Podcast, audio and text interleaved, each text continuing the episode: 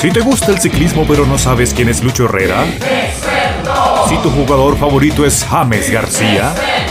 Si hablas de todo pero no sabes absolutamente nada, eres de los nuestros. Los inexpertos para deportistas de sofá. Y los micrófonos están abiertos en este momento para arrancar la quinta, si no estoy mal, si mi memoria para nada prodigiosa no me falla, es la quinta. El quinto, es la quinta, no señor, la quinta. La cuarta en su imaginación, el don José Salazar. A él le gusta en cuatro. Una vez. Eh, sí, es que ese cuatro lo tiene ya fijado en sus posiciones favoritas. De una vez, con esta entrada que le da honor a su reputación, le doy la bienvenida a el soltero más codiciado de Bucaramanga, Santander y todos sus alrededores, José Salazar. Bienvenidos. ¡Ay! Ay, ya, es que estaba muteando. sí, yo, él mismo se mutea. volvimos a los viejos tiempos. Volvimos a los viejos tiempos. No, es que yo hago el muteo para, para que el sonido de ambiente no pase a otro tamalero por ahí vendiendo. Entonces, un saludo a todas un saludo a todas las personas en esta quinta. Yo pensaba, juraba que era la cuarta, güey. Es la quinta. La quinta, la quinta edición de, de la segunda avenida de los inexpertos. Bienvenidos a todos. Y nada, preparados porque hay cositas, como dicen por ahí, vengo cargado. Literal. y sí que está cargado. Después les contamos los detalles. si ustedes escucharon el programa pasado, ya sabrán por qué. porque estoy cargado. Es del otro lado del charco, un charco gigantesco que nos separa. A el lado de allá hay tiburones, hay mantarrayas, a este lado solo hay guarazapos, solo hay alimañas en este charco inmundo este gran personaje que además de su voz que es cada vez más AM pero tirando y muy tendiente hacia el podcast con 10 eh, kilos menos pero con el peligro de ganarlos desde Melbourne, Australia el mismo que ustedes escuchan en Cancharos en Melbourne. Aquí está con ustedes Alfredo Serrano Carreño. Hola y salud o como se merece y como se debe. Salud. Muchachos, eh, una, una vez más por en quinta ocasión, ¿sí? Eh, eh, la mía está envenenada, yo ya les había contado de mi, de mi, de mi receta de esta cerveza. Alfredo Serrano, qué pena, lo interrumpí. Tranquilos, salud. Está muy bien esa cerveza envenenada. Davy en la olla, ¿no? Eh, me imagino ahí hace parte de esas recetas tan, ricas. Y recordarles también las redes sociales para nosotros. Entonces, para que estén conectados y estén pendientes, eh, que nos puedan seguir y que compartan. Y ahí estamos publicando también lo, toda esta guachafita que nosotros hacemos, eh, disque hablando de deportes, pero realmente es guachafita para que ustedes sean nuestros contertulios. También, entonces, en Twitter, arroba rayita, eh, los rayita al piso, inexpertos, arroba los rayita al piso inexpertos y también eh, los inexpertos en las redes de Facebook, de Instagram, para que nos encuentren y estén ahí muy pendientes de todo lo que nosotros venimos a decir y estamos por, por hacer. Entonces, salud, Síganos, compartan y estén pendientes de nosotros. Permítanme darle la presentación porque es injusto que programa a programa nos hagan ah. una reverencia y nadie la haga con la voz más reconocida, el voiceover de la santanderianidad, estas instituciones que quieren tener una buena representación vocal y con ustedes desde San Vicente Chocurípero, habitando en Bucaramanga, el capo de la mafia de los aguacates. David Neira Madera. Gracias. La, mafia del aguacate y el enchapado. y los baldosas. Aquí estamos, señores. Bienvenidos a este quinto programa. Muchas gracias a don Alfredo Serrano, muchas gracias a José Salazar por permitirme hacer parte de este trío de pelafustanes del Muy bien iba, iba, a decir de la radio, pero no, es que ya no es solo la radio. De, Filipichines. Del podcast, del Facebook, del Instagram, eh, Instagram TV, ¿no? Eh, otros dicen IGTV. Del podcast eh, a través de Spotify, a través de Google, a través de... ¿Dónde más estamos, Alfredo? Que usted está más empapado de todo eso. pero bueno, por todas partes queremos meternos ahí, no, no nos damos por vencidos, qué tristes. Sí, estamos muy influenciados por José, quiero, queremos meternos por todas partes. Sí. Eh, nos queremos quedar atrás. ah, bueno, yo no sé si también se queda atrás. no, no me gusta. Yo digo, no. no. nos queremos quedar atrás y José, yo sí. no, no, no me gusta. Gracias, paso. Ay, tomamos todos eh, el refresquito. Al tiempo. Y nos quedamos callados al tiempo todos. Sí. bueno, sí, no. Eh, lo que, lo, que, lo que queríamos saber, ya arrancando ahora sí en materia, lo que nos interesa, perdona ahí por la... ¿Por, la, por las barritas? Por las barritas. Por las barras. Es que, sí, las, es que está estrenando, que todos lo sepan, el hombre está estrenando una cámara. No, no, no. Eh, el, un cable. ¿No? Ah, un cable. Sí, ah, que me permite okay. conectar esa cámara. Ah, ok, ok. El cable es el que ha estado. Yo creo que se va a ir de, de garantía o. no, es ¿No? que la cámara automáticamente se. Eh, creo que cada 20 minutos se sale de su, de su posición, entonces toca volverla sí. Ese es como el, el, el, problemita ahí que tiene. Y bueno, escuchamos. Yo sabía que se refería. Escuchamos la voz de José Fido Salazar en sus grados bajos bien, no hay ninguna alteración no vocal, no hubo repercusiones. Cuéntenos, no. ilústrenos a todos cómo le fue, cómo estuvo esa recuperación. Bueno, no para hubo que la gente sepa. No hubo repercusiones sí. más allá de un par de cancelaciones este esta semana anterior. Sí, sí, sí. Esta semana, esta semana que está pasando. Eh, la, la, las no, chicas están nada, que en Bucaramanga, pero, pero ya, paciencia. No, pues ya se están verdad. deshinchando. No, la verdad, literal, literal, como dice, como, como decía Carman, me hincha las bolas. O sea, literal, el otro día estaba con las bolas hinchadas. Pero, pero fue algo breve, o sea, lo que les decía eh, hace un tiempo. Estamos hablando de la base economía. Sí, sí es un proceso, se hizo la hace una semana, ¿no? Sí, literal, hoy hace una semana. Es un proceso muy corto, literal, duró cinco minutos. Es como dos minutos y medio por cada hueva. Dos minutos y medio por cada hueva. Y este, nada, o sea, uno, uno siente un pinchazo en las huevas por la anestesia local. Nah. Y ya después simplemente rajan y, y, usted siente que le jalan como un cablecito. O sea, no es un dolor, pero usted siente, tiene la sensación de que le están jalando algo. Y ellas cuando cortan y, y pues hacen la, la, la sutura del, del, del deferente. Eh, al inicio. Bueno, la deferencia pues, con el deferente. Totalmente. y ya después esa recuperación, obviamente uno queda bastante lastimado, después es una intervención quirúrgica, todo el rollo, uno queda con las bolas hinchadas, uno tiene que poner hielo. De ahí prácticamente los tres primeros días uno tiene que ponerse hielo, los tres primeros días uno no puede consumir nada de licor y fue no terrible, hacer mucha fuerza. Fue el periodo más terrible que yo sé que ha pasado José en los últimos tiempos. Esos tres días sin licor fue algo de nunca como, acabar. Como, y ni hablar de las otras de, prohibiciones. Sí, sí. Desintoxicación, o sea, nada de autoamor, nada de sexito, nada. nada. Uy, ¿sabe qué era incómodo cuando le suricateaba a uno, mano? Una amanecía suricato así, pum, en la mañana y tal, y dolía, dolía, dolía dolía un poquito. Pues porque obviamente eso tensa un poquito la piel allá abajo, entonces pues como que... O sea, ¿sabe qué fue bonito hoy? ¿Sabe qué fue muy lindo hoy? Una semana después de, de, la cirugía, pues uno tiene la cita de control. Hoy me desperté feliz porque me iban a tocar las huevas. Entonces... y una literal la... Sí, exacto. Entonces literal, pues allá me tocaron las huevas en la mañana. Entonces... Pero el, el examen, pues es decir, para tocarle las huevas tuvo que haber primero, eh, tuvo que haber levantado el muñeco o obviamente o se levanta el muñeco ustedes saben la anatomía de un pene y sus testículos pues obviamente el muchacho esté recostado sobre las chácaras cuando cuando quieren cuando quieren revisar la incisión porque la incisión se hace justamente en el lugar donde donde donde reposa el compañero entonces tienen que levantarle uno el tórtolo es el momento del glosario para inexpertos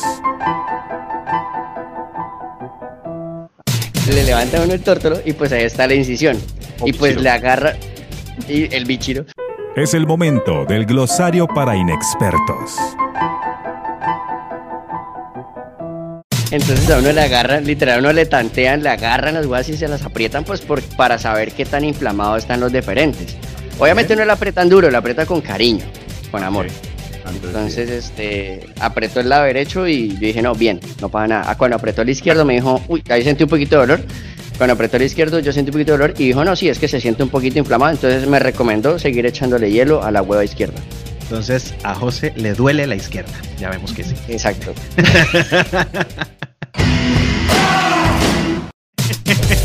Oiga, eh, eh, que aquí hay una información que me llega por interno y que José tendrá fotografía y videos de todos estos detalles, eh, pero OnlyFans, ¿no?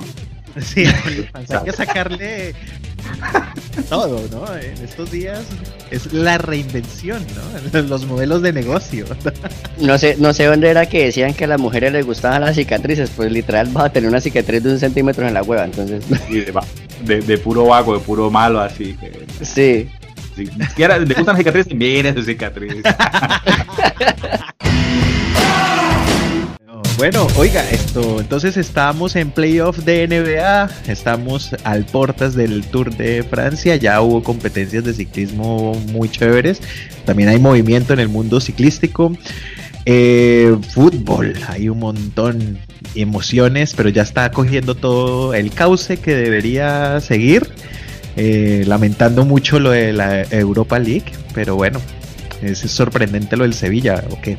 A mí me gusta, ¿sabe? A mí me gusta. O sea, me parece perfecto porque un partido que, que en teoría dominaba el Inter, que lo tuvo para ganar, donde Lukaku se mostraba como el gran jugador. Figura de la cancha. Justamente, justamente en los últimos minutos erra una increíble y después mete un autogol. O sea, no. O sea, no. Diría Bedoya, eso es lo bonito del fútbol. La figura, la figura del partido, el desequilibrante para los dos. El man, el man está, el man estaba, el man está tan en racha con el Inter que hasta se lo metió al Inter, parce. Yo, soy defensor de los desprotegidos, de los menos favorecidos y a mí siempre me, va a parecer una berraquera que los que no están de pronto eh, más opcionados salgan adelante, salgan triunfantes, que haya este tipo de, entre comillas, eh, digo entre comillas porque pues también estaba dentro de las posibilidades que el Sevilla pasara, eh, pero sucedió, y, pero creo que sí la gente estaba apostándole más al Inter y me gustan siempre este tipo de sorpresas chéveres.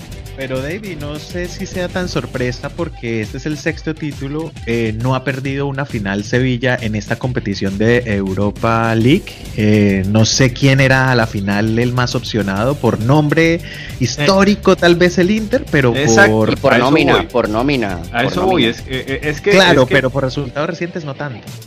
Pero es que para los ah, eh, para esos para esos eh, super eh, entendidos y ya sabes ya saben ustedes a, qué, a quiénes me refiero a todos esos grandes periodistas eructitos del deporte y del fútbol le apostaban al Inter. Pues sí, por nombre, por nombre, por trayectoria, por todo eso. Y por eso me encantó, por eso más me gusta que haya ganado el Sevilla. Bueno, yo sí, pues porque siempre le cargo la bronca a todos los equipos de España. sí, sí. Entonces, eh, pero bueno, no le quito el merecimiento. Y pues de Lukaku, ¿qué puedo decir? Que Lukaku fue Lukaku la mayoría del partido y después se convirtió en Romelio. Sí, total, literal. O sea, es increíble cómo, cómo cambian los papeles de un jugador y es, es, muy chistoso, es muy chistoso porque el man de verdad tuvo un partido excepcional, tiene una temporada, tuvo una temporada con el Inter impresionante, venía de una temporada muy mala eh, con el Manchester. Cuando llega al Inter es como un segundo aire que toma el hombre y empieza esa racha goleadora, tan goleadora que hasta hace autogoles. Entonces, entonces es muy chistosa esa vaina y lo peor es que se come una clarísima eh, también todo el mundo pensaba que la conteneta, como le llamaban al, en Italia al, equipo del Inter, la conteneta, dirigido por, por Conte, el apellido de su técnico, eh, iba a arrasar, pero no, no, no definitivamente no. De, pronto el Sevilla tiene esa mística, esa amor, ese romance con la Europa League. Y Lopetegui Corona, después de un 2018 y 2019 no tan bueno, recordemos que él sale despedido del Real Madrid corona su primer título con, con el Sevilla y de qué manera ante un Inter que tenía todas las de ganar. bueno, ¿qué tal ese uniforme que ya salió para la película Space Jam 2? No lo he visto. ¿No? lo ha visto?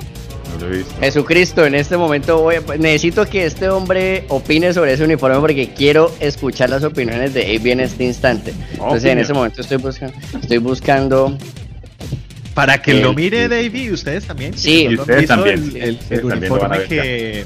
Davey, ahí le estoy compartiendo la pantalla, mire, mire el. no, qué porquería. ¿De verdad? ya, listo, ese fue el comentario. Qué porquería, listo. ¿Pero es real?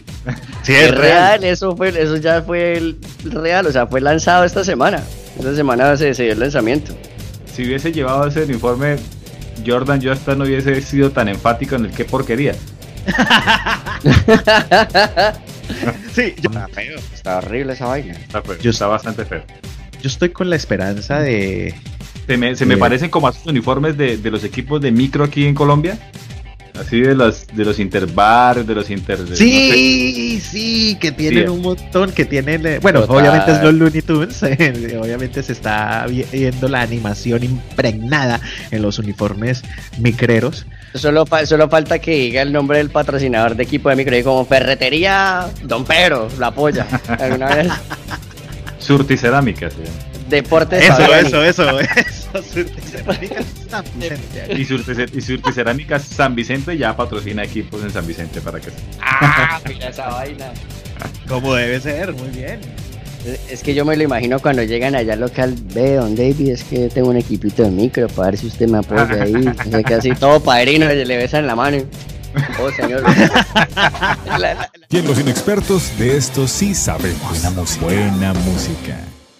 Bueno, eh, esta semana yo estuve muy pegado con el último álbum de The Killers que lo lanzaron hace poco. Eh, muy bonito, se lo recomiendo. El último álbum de The Killers eh, se llama Imploring the Mirage, pero les recomiendo mucho una canción, pues no es mi favorita, pero es una de las mejores a mi parecer. Se llama Caution, como cuidado, como prevención de The Killers. Entonces esa es mi recomendación musical para, para esta semana, para, para que ustedes se deleiten de buena música y de esta gran banda de parte de José, aquí le mandamos la puntica de Caution.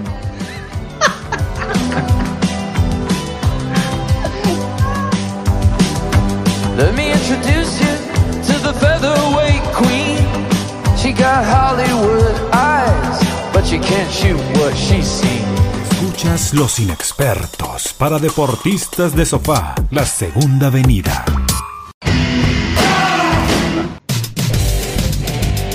Pensando en las delicatessens, aquí conversando también con los muchachos y todo. Eh, son días difíciles, pero también de reinversión, de hay un poco más de tiempo también para poder hacer recetas. ¿Qué recetas se han podido preparar? Y de paso para recomendarles que estén ahí muy pendientes de aquí nuestro contertulio Davy, que tiene sus buenas recetas en Davy en la olla, en esa otra cuenta. Es que por ahí me dijo Tomás, mi hijo, que eh, había ganado hoy un nuevo, ayer de hecho, que había ganado un nuevo seguidor en, en la cuenta de YouTube y que él es un amigo de él y que le pareció muy chévere y que había, corrido a comprar los ingredientes para preparar el pan. Me pareció ah. muy curioso. A José también le gusta el pan. Sí. Obvio. El panetón. de Aratoca. el panetón de Aratoca. y entonces dijo que, que por favor le enseñara a preparar los tacos. Porque pues yo hago tacos, pero pues Tomás le dijo, pero pues es que hacer tacos es muy fácil. Y él dijo, no importa, dígale a su papá que los, dígale a su papá que le enseñe a hacerlos porque yo no sé hacerlos. Exacto, Entonces, no dé por sentado eso. Entonces voy a tal vez a tratar de hacer ese tipo de, de recetas eh, yo de hecho quería enseñar a hacer caldo, changua. Yo quería enseñar a hacer un arroz porque hay gente que de pronto no sabe hacer un arroz. Es que uno a veces cuando lo sabe hacer lo da por sentado y cree que... ¿Usted cómo hace, usted cómo hace la changua, David? Es que acá hay un dilema porque mucha gente le echa papa a la changua. Yo lo que pasa es que changua es... Lo que pasa es que la gente conoce la changua, eh, la relaciona más con la, con la del interior más interior que es Bogotá que es la changua que es como, como agüita con cebolla y, sale. Aquí, la, aquí la, realmente la changua es más el caldo de huevo y el caldo de huevo debe llevar papa. Debe, es que exacto, porque... ¿Y no lleva leche? Claro, también. Obvio, eso, es leche, eso es, marica, si no tiene leche no es changua, weón. Tengo ganas de, de, preparar ese tipo de cosas que, que, son sencillas, pero que mucha gente pronto no sabe. Entonces, eh, recomendaciones. Venga, pero sí tengo recomendaciones, ¿sabe qué? más de, de descubrimientos culinarios, de descubrimientos gastronómicos, no culinarios gastronómicos. Hace, hace poco probé una hamburguesa que me dejó gratamente sorprendido. Yo les decía a ustedes extra micrófonos que no soy seguidor de, de, estos sitios que son muy reconocidos aquí en la ciudad, Yanka, Luigi y todo esto. Pero que, pero que ellos tienen como una herencia que les legaron a sus hijos y yo estoy hablando concretamente de Luigi Jr. Lo probé hace poco con una de sus hamburguesas y la verdad, hermano, muy ricas. Muy ricas. Sí, antes de yo partir para acá fui varias veces y me quedé sorprendido porque yo sí fui fiel usuario de, de estas abominaciones gastronómicas. que el perro así, exacto, tal, que el, perro esprilla, toda la cosa. Eh, las hamburguesas así, todas y más que todo por el tamaño, porque nosotros no juzgamos la comida, y eso hay que decirlo, por su sabor, por su forma de cocinarse, sino por la cantidad. Y si me sirven mucho, es bueno, si no, no importa. Pero el sabor realmente no era tan bueno. Pero estos manes combinan la abominación y la extravaganza culinaria con un sabor sabroso, Luigi Junior. Eso es, lo, eso es lo bonito de acá Bucaramanga. Y yo creo que de pronto muchas personas que nos escuchan de Bogotá y otros lados del país, ellos dicen como, porque ellos ven las fotos de las, de las comidas rápidas acá en Bucaramanga y dicen, ¿qué es esta vaina, hermano? Dios mío, ¿qué? Y, y se, capaz de solo bastante. Y eso, eso ese es el, gran diferenciador. Es bastante y es bueno, mm. Es bueno, es, rico. yo, yo me atrevería a decir que Bucaramanga es el Disney World de, de la comida de la, comida rápida, en Colombia. De la tártara y la piña. De la tártara, la combinación de la tártara y la piña. Cualquiera pensaría que esa combinación puede llevarlo a usted al excusado. Y la verdad es que sí. pero lo puede llevar, pero antes lo lleva al cielo. Sí, sí, sí, no, vale la pena, bien vale la pena. Deja cagar como está. No, eso, eso, no, ahí, ahí sí, ahí sí, ahí sí, cosas de las que me siento orgulloso Bucaramanga es esa vaina. Y no solamente la comida rápida, de por sí toda su oferta gastronómica, la oferta gastronómica que tiene Bucaramanga es muy buena, es muy buena. Eh, yo aquí no nos están pagando, ojalá que sí, ojalá que por lo menos nos mandaran una hamburguesa esas para uno poder decir, vean lo rica que no, lo, hacemos de, de, lo, lo, hacemos de chéveres. Mi recomendación gastronómica de este programa, Luis Junior, chévere. Eso en España me dicen que quiere decir que estuvo rica. satisfecho, sí. Esto merece de verdad que Luigi Junior se manifieste al menos con sí, ¿Lo, vamos a etiquetar? claro, va a tocar etiquetarlo porque ese gordeo estuvo áspero, estuvo bueno. Ahí cerca, es que la zona, la zona es de mis favoritas, de hecho. Eh, ah, no, ah, no. Es un hábitat tremendo de exploración del entomólogo. Un nicho importante de la ciudad ahí hablamos de, un ecosistema. El hombre, eh, no, acá ya toca ponernos en términos así muy National Geographic y nos encontramos en Ciudad de la Real de Minas, donde podemos encontrar los grandes especímenes de estos eh, saltamontes y grillas de la ciudad. Acá podemos encontrar a las unidades tecnológicas. Eh. Variedad de arepas también, sí. ah, de todas las arepas que usted ahí Mr. Arepas, ahí, ahí detrás también. Ahí, queda, ahí queda Arepis, ahí Arepis también queda, sí, Mr. Arepas. Arepa es lo que hay en, en Ciudadela y me gusta. La perrada, don Lucho. Perro Lucho. Sí, Perro, Lucho. Mire, yo conocí a Perro Lucho por un primo y lo que decía y lo que decía Alfredo es que aquí comemos más por los ojos que por la por el gusto. Y Perro Lucho era una vaina extravagante, pero una cosa grandísima. Yo siempre que comía ahí me vea, vea, vea. La tártara de Perro Lucho, déjeme decirle. Ah, es muy buena, es muy buena. Ah, es muy buena, es muy buena.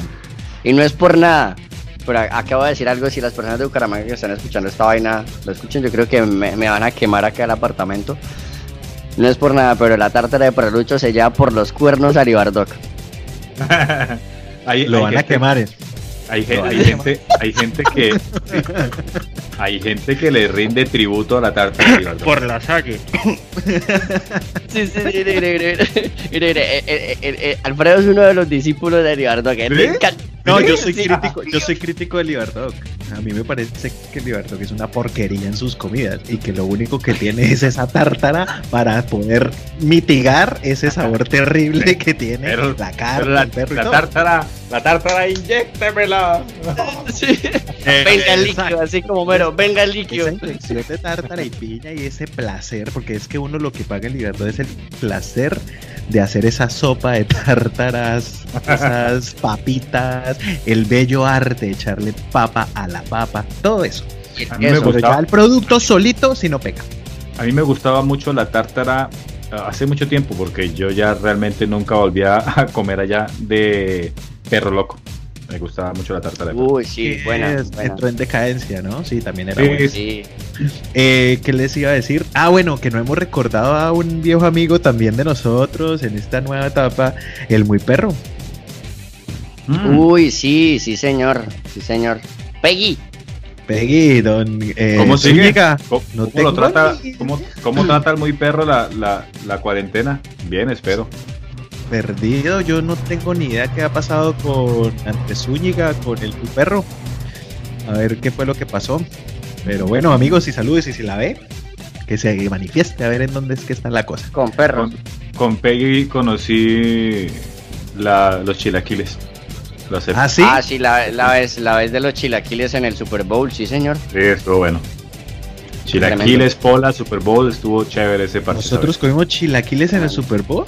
Claro. Sí, señor. Ya no me acuerdo. En su apartamento o en su apartamento. Mire, es que fueron, fueron nosotros alcanzamos a ver dos Super Bowl. El primero de Chilaquiles y el segundo fue Alitas. Alitas, sí. ¿Alitas dónde fue? También en la casa de Alfredo, claro. Sí. Ah, en la casa de Alfredo, en las alitas fueron de, de Crispy. De Crispy, claro, que también, que también, chao, las alitas de Crispy porque pues vendieron y hasta ahí llegó. Mala cosa, porque las alitas sí son importantes. Bueno, esta sección de gordeo estuvo bastante suntuosa, como. bastante. copiosa, como nos pero merecido. Sí, sí, sí, merecido. Y yo creo que ya no dejemos sufrir más a David para que entremos en su sección favorita: los garronazos.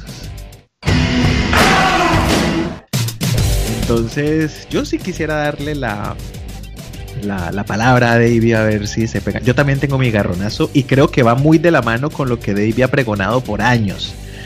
Estoy montado en el bus ahí. Pero bueno, mi, escucha mi, mi, garronazo hoy tiene que ver eh, con una preocupación que espero yo, que esperaría yo que tuviéramos todos, y tiene que ver con lo ecológico, y tiene que ver con el medio ambiente, y tiene que ver con la irresponsabilidad tan grande que hay en el mundo por la exploración y explotación de hidrocarburos y demás que no es ningún no es ningún secreto que no hay ningún tipo de explotación minera ni de hidrocarburos ni nada de esto que sea responsable y que sea beneficiosa para el mundo, eso es mentira y bueno, eso ya está comprobado. Eh, otra cosa es que traiga mucho dinero para los que estén relacionados directamente y bueno. Pero pues sí tengo que mandar un garnazo fuerte, lo tengo que hacer, así no vaya a surtir ningún efecto, pero pero tengo que hacerlo, es mi granito de arena. Y, tengo que hablar de lo terrible que me parece que en Estados Unidos Donald Trump eh, haya autorizado la, explotación y la excavación de pozos petroleros y de pozos también de gas en, una, eh, en un lugar que es una, eh, un refugio de vida silvestre en Alaska. Es una vaina loquísima. Pero para no irnos tan lejos, aquí también está pasando y yo me quiero unir a la preocupación tan grande de la inminente, inminente, y es que es así de grave, es una inminente eh, aceptación y eh, ya le van a otorgar el permiso para que Minesa haga lo que quiera hacer con el, con el páramo de Santurbán y eso realmente me parece que es de Masturbán. De Masturbán y me parece que eso es supremamente grave grave, grave, porque nos van a joder con el agua y si no tenemos agua, pues ¿qué hacemos? A, nos vamos a morir ya. Eso va a pasar. A mí, lo, que más me sorprende, bueno, listo, yo entiendo, no comparto las determinaciones dirigenciales, pero entiendo que ellos van a sacar tajada, eso es lo único, van a sacar ese, esa posibilidad de, de poder sacar un buen billete Y eso, digamos que lo comprendo, no lo comparto y me parece terrible que pongan sus intereses del bolsillo por delante del bien común. Es lo peor. Pero lo que me parece más grave de todo eso es que exista gente del común que no van a recibir ni siquiera un beneficio económico alrededor de eso y apoyan este tipo de, dirigentes y apoyan este tipo de iniciativas y que los demás entonces son unos arrastrados de la izquierda, porque entonces si uno no apoya la desforestación, entonces uno es un izquierdoso, o como dirían ismierdoso, cuando no es ni lo uno ni lo otro, es que es la conservación del medio ambiente, o sea, ¿qué, es lo que, qué es lo que quieren? O sea, ¿de qué quieren vivir en el futuro? Si de pronto nosotros no vivamos el desastre o la catástrofe, aunque ya se siente de alguna manera, pero a futuro sus descendencias, sobre todo esos que quieren tener hijos y esos que pregonan la vida y que no al aborto y toda la cosa, entonces, ¿qué es lo que le van a entregar?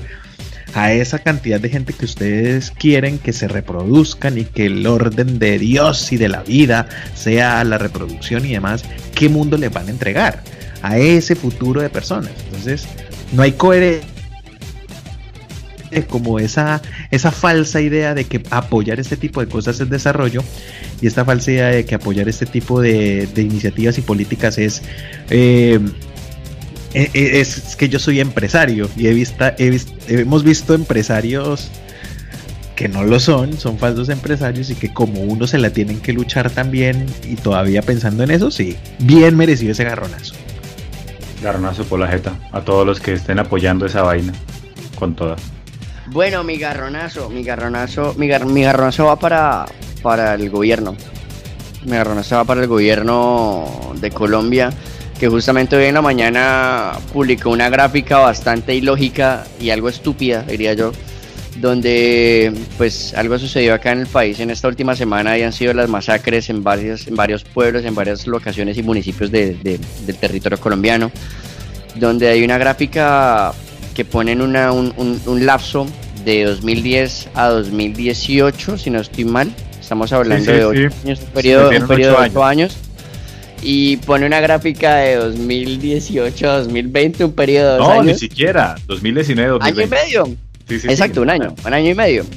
Y este y lo quieren hacer ver como si las como si las masacres fueran menos. Es muy chistoso porque primero eso estadísticamente es una estupidez, es una barra basada. O sea, ¿cómo vas a hacer una comparación, un paralelo entre dos lapsos completamente diferentes de tiempo? Uno mucho menor que el otro. Un parangón. Y no vayamos más allá. ¿Cómo es que van a comparar en quién hizo menos masacres que otro? O sea, empezando por ahí. Ah, es que ellos también tuvieron masacres y tuvieron más, eh, y además se equivocan en, en, la equivalencia de los tiempos, pero el hecho de que el otro haya tenido, así haya tenido más o menos, me parece que es terrible que haya una. Con una, Exacto. su gobierno fracasó, mijo. Ya. Exacto. No tiene además, además fue mejor o peor. Además, me remito, me remito a, Hassan Mercado. El hombre siempre tiene unos tweets, pero tan hermosos. El man es un visionario. Como siempre. Hay un, hay, hay, hay un tweet como hay un, hay un tweet, hay, hay un tweet como del 2014 que dice dejen de mirar el retrovisor. Ahí está. Ya lo dijo todo ya lo dijo todo. O sea, dejen de comparar su gobierno con otro. Usted está en su gobierno, no es más. y su gobierno va mal. Entonces, garronazo para el gobierno por ese tipo de estupideces que está haciendo. Que uno pensaría que iba a ser grave, pero uno, o sea, eh, está cada vez como que se supera. Entonces uno dice, ¿cómo? cómo? O sea, es como si estuve, como si la oficina de prensa y de planeación de, de la presidencia estuviera diciendo, bueno, la cagamos, vamos a cagarla más. Entonces, como que pelean por esa vuelta de garronazo al gobierno con todas. Así, un mi casa número 5 mojado. ¡Pa! la falta de crítica. Es más, si yo votara por alguien, sale elegido y le empieza a embarrar, yo debo ser el primer crítico, porque yo lo elegí por algo. Y si no hace lo que me prometió, pues en qué estamos. Pero bueno, lo que me ha pasado también mucho. Con, con, el, con la alcaldía de Bucaramanga. Todos los días me digo que qué ponche tan bravo. Qué es que eso es lo que está bien, eso está bien. Usted de buena fe eligió a alguien y si no le cumple sus expectativas tiene todo el derecho de elegir y no y usted no es el culpable, que es que esa es la otra. La gente, a ver, ¿para qué voto por él? Yo pues que iba a saber, yo creí, ya no me cumplió, ahora pues yo me pongo el otro del otro lado porque para eso lo elegí y ya. Es que ese es el, e, esa es la función política, pero bueno. ¿Sabes qué lo más chévere? Que antes de votar por él, alguna vez escribí algo, Y, y, de una vez, yo no sé si él o su equipo de, de la campaña política me contestó. Ahora que le he escrito tantas veces eh, críticamente, lo que no me gusta no contesta es nadie. Nada más. Claro, claro, claro, total. Alfredo, su bueno. Mi garronazo va enfocado a muchas cosas que David anteriormente ha dicho y ha manifestado, y es ante los periodistas, y en este caso enfocado al periodismo deportivo. Eh, con el caso James Rodríguez. ¿A ustedes les gusta Daniel Javid? Yo sé la respuesta, pero quiero que lo digan en el bulto. ¿Les gusta o no? Pues yo ni siquiera lo tengo eh, así. Puede que sepa y lo haya visto. Espere, voy, voy, a decir algo, voy a decir algo y es. Daniel Javif es el, el, profeta de las obviedades. Entonces el man lo que, lo que hace es simplemente cambiarle el tono a las obviedades y o estupideces y ponerla en un tono gritado. Ah, el, mexicano. Ah, ya. Sí, el mexicano. Ese, es ese que llega y dice, si tú abres los ojos vas a ver. Ah, y la gente es como, oh, sí, Dios mío, estoy viendo. El man es como motivador. Uy, ¿sabe, si, tú, si, si tú inhalas y exhalas, estás respirando. Y uno como, ah, sí, ok, bien, sí, bien. Y la gente es como, oh my god, oh my god, qué revelación he tenido. Y la verdad yo solamente quiero decir que lo voy a expresar solamente con, un, con dos segundos de canción de una vuelta y lo voy a poner en este momento acá. Ya. A Gastón le... Ojo, ojo que a Gastón le gusta. Ya. Yo necesitaba esta ilustración para que no fueras únicamente mi percepción frente a lo de Daniel Javid. Ahora, ¿qué les quiero decir? ¿Cómo es posible? Podemos, volver a la pantalla. ¿Cómo, cómo es posible? ¿Cómo es posible que después de, de toda esta ilustración de lo que puede ser Daniel Javid, que bueno, él encontró en sus obviedades y en su forma de expresarse y en convencer a la gente de su modelo de negocio y su éxito y bueno, allá ellos, a mí tampoco me nunca me ha convencido nada de lo que dice y además siempre que he considerado que es carreta. Pero me sorprende que le hace una entrevista a James David Rodríguez Rubio, quien no da entrevistas a los medios de comunicación y después de esto me da, me da la razón y me da la derecha. Obvio, entre ellos, pues cristianos y la cosa y esas creencias que ellos tienen, pues ahí se ayudan y se, se comentan y cómo sale la clase periodística deportiva de Colombia y saca su garra y saca esa porquería que llevan dentro y además con un tono de rabonería expresándose hacia Daniel Javib como es que él no es un periodista, yo por eso no le escucho las entrevistas. Y en tonos arrogantes eh, expresándose sobre él y en otros eh, extrayendo únicamente lo que más les interesó de James Rodríguez que fue cuando dijo en, una entrevista de dos horas y diez minutos para la clase periodística Paila de Colombia y que además la gente cayó redondita en eso, es la, la expresión de yo soy el mejor jugador de la historia de Colombia que como lo expresaron ellos, da a entender que James es una persona arrogante y que se las da de, del mejor y además perezoso porque no, no le gusta entrenar en el frío y que le parecía lo peor que fueran trabajadores los alemanes. Y así lo manifestaron los medios colombianos y así lo manifestaron los periodistas. Y déjeme decirles que yo, a pesar de que era Daniel Javid, ahí sí lo considero que hice un trabajo porque me tocó mamarme dos horas y diez minutos y apuntando cada palabra de James y cada palabra de ese señor hizo una entrevista impecable. Por eso les pedí que, dijeran lo que uno puede pensar de Daniel Javib, porque sí, es una concepción que yo comparto, pero tengo que decir que es una entrevista bien llevada, que, le cuenta... Bien llevada. bien llevada, sí. Y lo dejó bien llevado a James.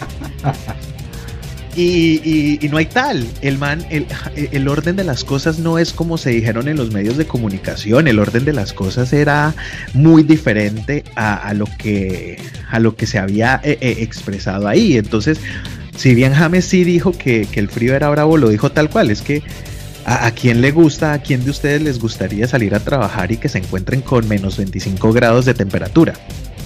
¿A quién, ¿A quién le gusta madrugar para irse a trabajar? No, no digan. no, mierda. O sea, el que diga que es así es, mentiroso. Y, y, James lo que pues dice. Yo soy, yo soy más de la mañana. Yo soy más de madrugar. Imagínese. le gusta madrugar a las 4 de la mañana con un frío en el hijo de madres para irse a trabajar, hermano? Es que. Pues si me están pagando como 300 mil euros a la semana, ¿cómo no? Claro, pero la explicación que hace, la explicación que hace es esta. Dice, vea, yo me levanto, yo tenía que llegar a, las, a los entrenamientos a las 9 de la mañana y prendo el carro y veo en menos 25 grados y uno dice, uy, le hago una pereza, pero uno tiene la obligación de ir porque ese es mi trabajo. Y a todo el mundo le da pereza por más plata que le paguen a uno. Pero él no dejó de ir a un entrenamiento por eso. Y la sensación es que ah, es que a James no le gusta ir a entrenar. No, es que hay días como a todo el mundo le pasa y él lo explica así, sencillo, tranquilo, sin ningún tipo de, de ay, es que a mí me da pereza. Y, y, lo tener mucha traba, mucho, eso sí, ¿por qué cree que duró dos horas diez minutos la entrevista? dos horas diez minutos y fueron cinco preguntas. Eso sí hay que criticarlo con toda la categoría. Eh, lo de, lo de, los alemanes también lo expresó en un momento diferente, diciendo que sí, que los alemanes era gente fría y que trabajaban, trabajaban, trabajaban, son como máquinas, son increíbles, es lo que dice James, y aquí se interpretó como, como si es que de verdad solamente pensaran en el trabajo. Y además él hace una aclaración, y que me parece importante, pues aquí voy a decir lo que no dijeron los medios, porque se, encargaron solamente de esos pedazos. Y, especialmente Carlos Antonio Vélez. Carlos Antonio Vélez sí es un cáncer del periodismo. De verdad que. Mire, lo que dijo James, mira, eh, lo que, a lo que se refirió Carlos Antonio Vélez. Dice: Yo soy blanco de crítica siempre. Y cuando, me y cuando me convocan es una oportunidad de hablar con hechos para que callen a todos los que hablan de mí. Y Carlos Antonio Vélez ya está diciendo, no, que las amenazas. Yo tengo miedo de las amenazas que me dio James Rodríguez. No, ¿qué es lo que le pasa a este man? Después dijo, la selección Colombia 2014 ha sido la más poderosa. Y le pregunta a este man, para ti, ¿quién ha sido el mejor jugador colombiano de todos los tiempos? Y entre risas, James responde yo. Y se, ataca la risa, el man, ya. Y le responde a Daniel Javi, tú tienes que dejarte de juntar con Slatan, brother. O sea, un comentario bacano, o sea, entre mm. risas, chévere. No tiene uno por qué extrapolarse. Igual continúa diciendo, también hay que tener en cuenta que hay jugadores muy importantes que fueron eh, grandes como el pibe, como Faustino y también Falcao. Entonces, el man no desconoce la labor de todos los demás. Nada de eso se dijo en ningún medio de comunicación. Hablaron lo del tema Rincón. A este man, a Carlos Antonio Vélez, le parece terrible que James dijera que en la cancha iba a demostrar que, que, es mejor y que él anotaba quién apoyaba y quién no y que en la cancha salía a demostrar y que eso le iba a ayudar a, a potenciarse más y que estaba pasando un mal momento. Ahora, después de eso, Carlos Antonio Vélez dice, es que me siento amenazado. Y después dice lo de Rincón, como que, a, como que él no se siente amenazado y no le da miedo que ese jugador, Freddy Rincón, estuvo condenado por narcotráfico, por lavado de dinero. Eso sí no le da miedo a este, a este cretino, adulador del gobierno además. Eh, eso sí no le da miedo, eso no le da eh, temor, le da miedo las palabras de un pobre bobo que está en España eh, descansando, que le ha ido, sí que está tareto, que no le ha ido bien en los últimos años. Banqueado. Que, banqueado, que no le ha ido bien. ¿Qué, qué, daño, o sea, qué amenaza para la sociedad es ese pobre muchacho? Y esta selección de los 90 que estuvo tan vinculada con el narcotráfico, porque ahí sí no. Entonces, eh, me parece que, es muy exagerado, me parece que es muy injusto también eh, ante la figura de James. Sí, está pasando un mal momento y cada quien puede decir y burlarse y reírse y todo lo que quieran, pero nunca expresarse como si él fuera un criminal que no lo es. No me parece. No está bien uno que, haga la crítica, está bien uno si no le parece que, que le guste, está bien que uno no le parezca que sea el mejor jugador de la historia, igual tiene con qué tiene con que es que no estamos hablando de la Cachaza Hernández. O sea, no estamos hablando, ¿sí? sí, no estamos hablando de Barrabás Gómez, estamos hablando de un goleador de un mundial. ¿Cuántos goleadores de mundial tenemos? Por favor, ¿cuántos jugadores que valieron 80 millones de euros tenemos en nuestro historial futbolístico? O sea, por favor, ya, calma. Eh, el periodismo deportivo es terrible.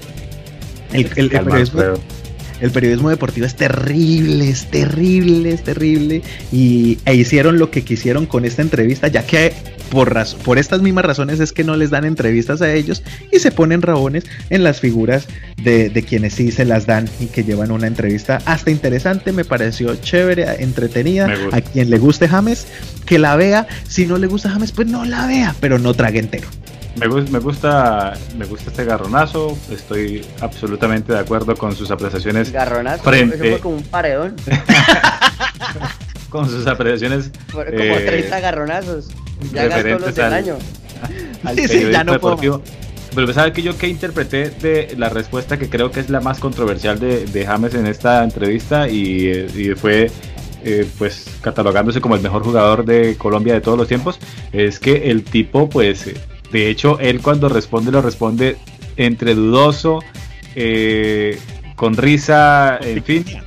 Eh, sí, el tipo además estaba hablando con un personaje como ese Daniel Javi, ¿se llama?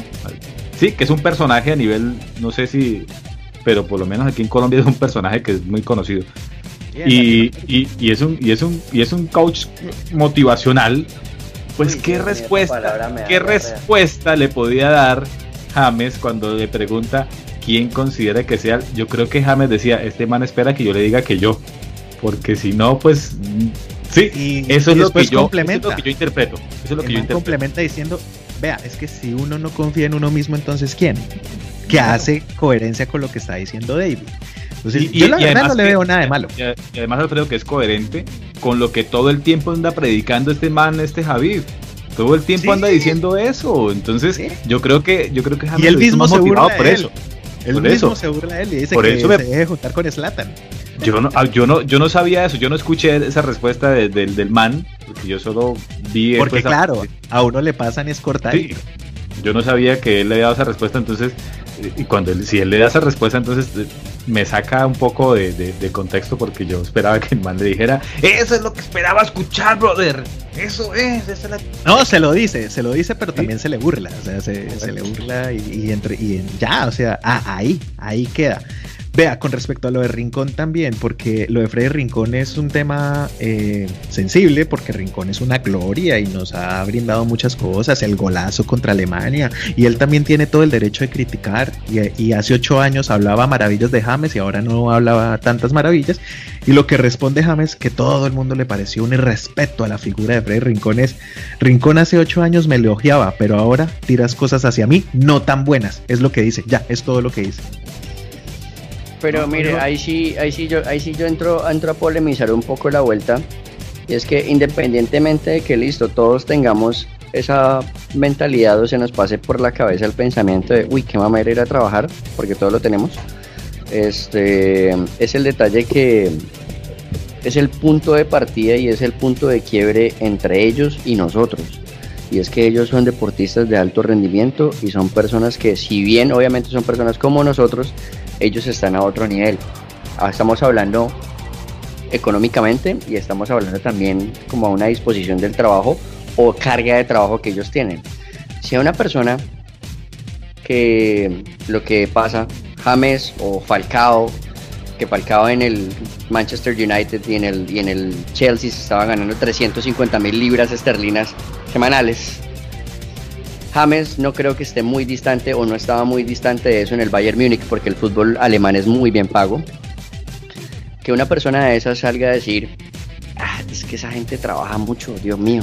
Así lo diga en tono de chance y la vaina. O Pero no fue en tono de chance, como... ese es el problema. Esa fue la sensación que se dejó, que él lo dijo como en forma de queja, pero él lo dice en forma de descripción. ¿no? Y de dijo, dijo, son unas máquinas. Pero hay, una, parte, hay, una, parte, hay una parte muy clave bueno, sí. hay, una hay, una, hay una parte muy clave y es cuando el hombre dice con el alemán. Es que con el profesor de alemán yo estuve cuatro meses y, no me daba y no decía y yo decía no no quiero perder el tiempo y no tengo ganas no tengo la disposición de aprender alemán yo digo hombre si usted le están pagando tanto y está en un equipo alemán en una liga alemana lo mínimo es que usted tenga una base de alemán o sea ¿por qué se va a quejar de eso? ahí es donde yo entro y ahí es donde entra la, ahí, es donde entran las diferencias de, de, como no digo estatus, somos personas, ambos respiramos, dos orejas, una, dos orejas, una nariz, una boca, dos ojos, pero igual, o sea, es una persona deportista de alto rendimiento. Es muy diferente lo que diga un presidente a lo que diga un ciudadano a pie. Es muy diferente lo que diga un futbolista de la élite mundial a lo que diga un trabajador de Corabastos. Entonces ahí es donde entra ese tipo de cosas. Los pueden decir lo mismo, pero lo que, lo que se percibe y lo que se habla es como, marica, tú vas para el cielo y vas llorando. Eso, eso sí. Ahí es donde yo pero nadie habló, nadie habló de la parte, o sea, todo el mundo se queda con que James le quedó grande hablar alemán porque no fue, fue tapado para eso, pero no mencionaron la parte en donde él en cuatro semanas ya entendía perfectamente portugués. ¿Me hago entender? Es decir, se le juzga muy duro por lo del alemán, pero nadie en ningún lado dijo que él rápido y se adaptó mucho a la lengua portuguesa y que en contraprestación a no aprender alemán, pues el inglés fue su herramienta para comunicarse. Entonces estamos hablando de un tipo que en medio de su tartamudez de la cual nos burlamos mucho habla inglés, portugués y español y que sí, le quedó grande un cuarto idioma, pobrecito, ¿no? O sea, como que, y por ese cuarto idioma que no fue capaz, entonces es a donde saltamos todos como en gavilla, especialmente Carlos Antonio Vélez, que en el mismo programa no es capaz de pronunciar unas palabras en alemán y lo critica. O sea, como que, por favor, si tú no hablas alemán y tú no hablas inglés, ¿con qué cachaza le vas a exigir al otro que lo haga? Claro, sí, el otro se gana los millones y los millones, pero eh, entiendo lo que dice José, está muy bien. Obviamente su trabajo también está en adaptarse en su contexto y que, que haya salido a decir eso, pues a mí no me parece tan, tan malo. O sea, no, pero sí puede ser criticable que exacto, no, no digo que lo crucifique como lo crucificaron ahora, pero de cierta manera sí lo deja un poquito mal parado. Pero, pues debo decirlo, no me parece a mí. Siendo un deportista de sofá y hablando de deportes y que me gusta el fútbol y que me guste todo esto, creo que no es uno de los sectores que está necesitando o que sea o que tenga una gran eh, importancia de reactivarse cuanto antes. Yo creo que sí, ya importancia de primera. Sí, entonces, eh, pues no, no creo que vamos a esperar entonces más entrevistas de este tipo. Eh, y mucho menos a periodistas enfocados al deporte que, pues eh, lo primero que cogen es extraer las cositas y, decirlas como, como a ellos les parece. Y en los inexpertos de esto sí sabemos. Buena música. Buena música relajémonos un poquito, nos van a quedar pegadas estas dos canciones, pero, pero yo sí voy a mandar la canción de una vez porque nos extendimos aquí y, se acabó el programa. Después, de, esta, de esta, de esta, de este garronazo, venimos, una última recomendacióncita y nos vamos. Entonces yo quiero recomendarles esta vez, hablando de América y hablando de cosas, pues unos europeos cantando sobre América. Entonces estoy mencionando una canción del año 2002 que le hicieron los chuecos, mentiras, los suecos The Sounds, y esto se llama Living in America.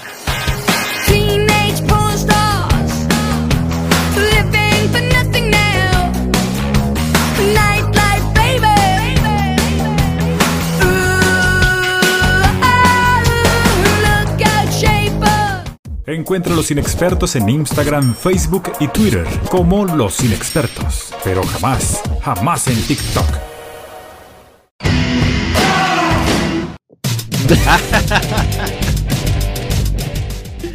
Oiga, buen, buen, buen debate. Pasamos de la recocha al debate serio y volvemos al deporte y aterrizamos y algo que me preocupó y que lo tiene aún ahí como en vilo es lo del club Ineos que quitó o retiró a sus competidores por el positivo en COVID-19 de Leonardo Basso.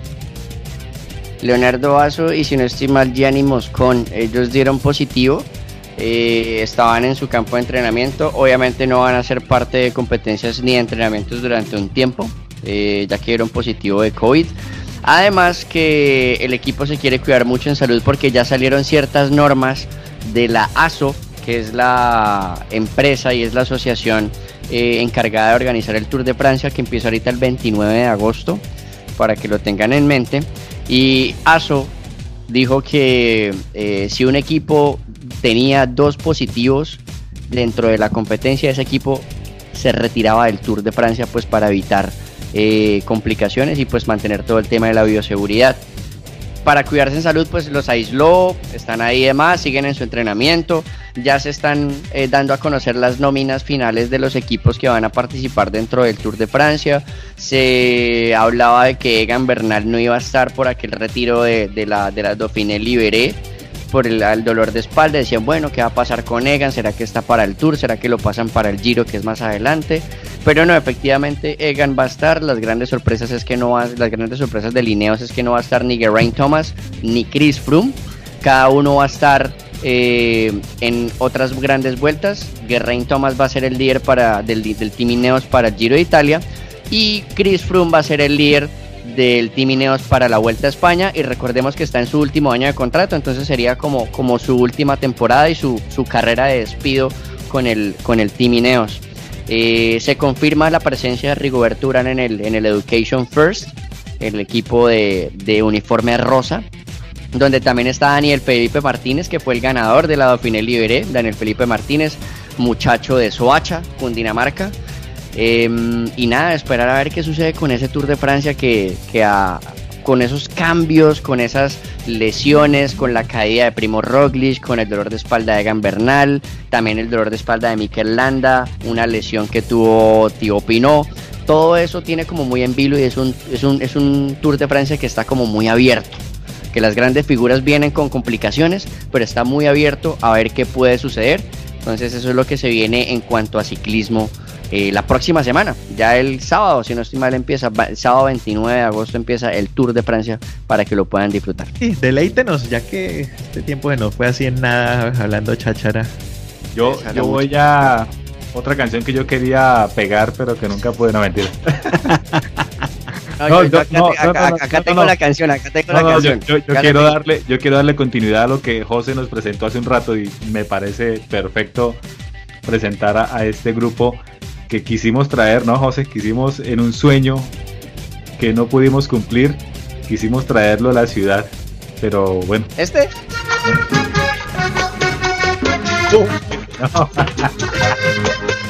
ah, perdón, no, ese no era.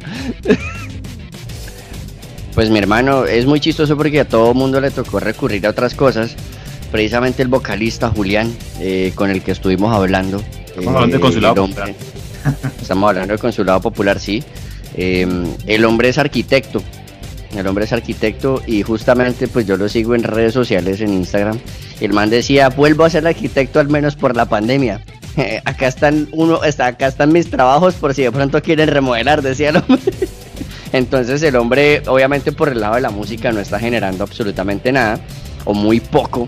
Pongamos un granito de arena, José, muchachos, antes de, irnos o ya para despedirnos, pongamos un granito de arena. Los invito a que vayan a su, a su cuenta en redes sociales, que vayan a su cuenta en YouTube, que vayan eh, y los apoyen muy fuerte a través de Spotify, en fin, donde ustedes los encuentren con su lado popular, apóyenlos porque es un, es un producto muy bacano, es un grupo eh, que tiene una muy buena energía y, nos ayuda a terminar este programa, Alfredo, con, ese espíritu que me caracteriza, por lo menos a mí. Yo no quiero meterlos a ustedes en esto, pero porque yo soy el, que siempre estoy mamado de, una, de alguna cosa. Entonces terminemos y nos vamos. menos, pero todos. me mamé entonces con Consulado, Consulado Popular. Nos vemos. ¡Chao! ¡Vemos! ¡Chao pues!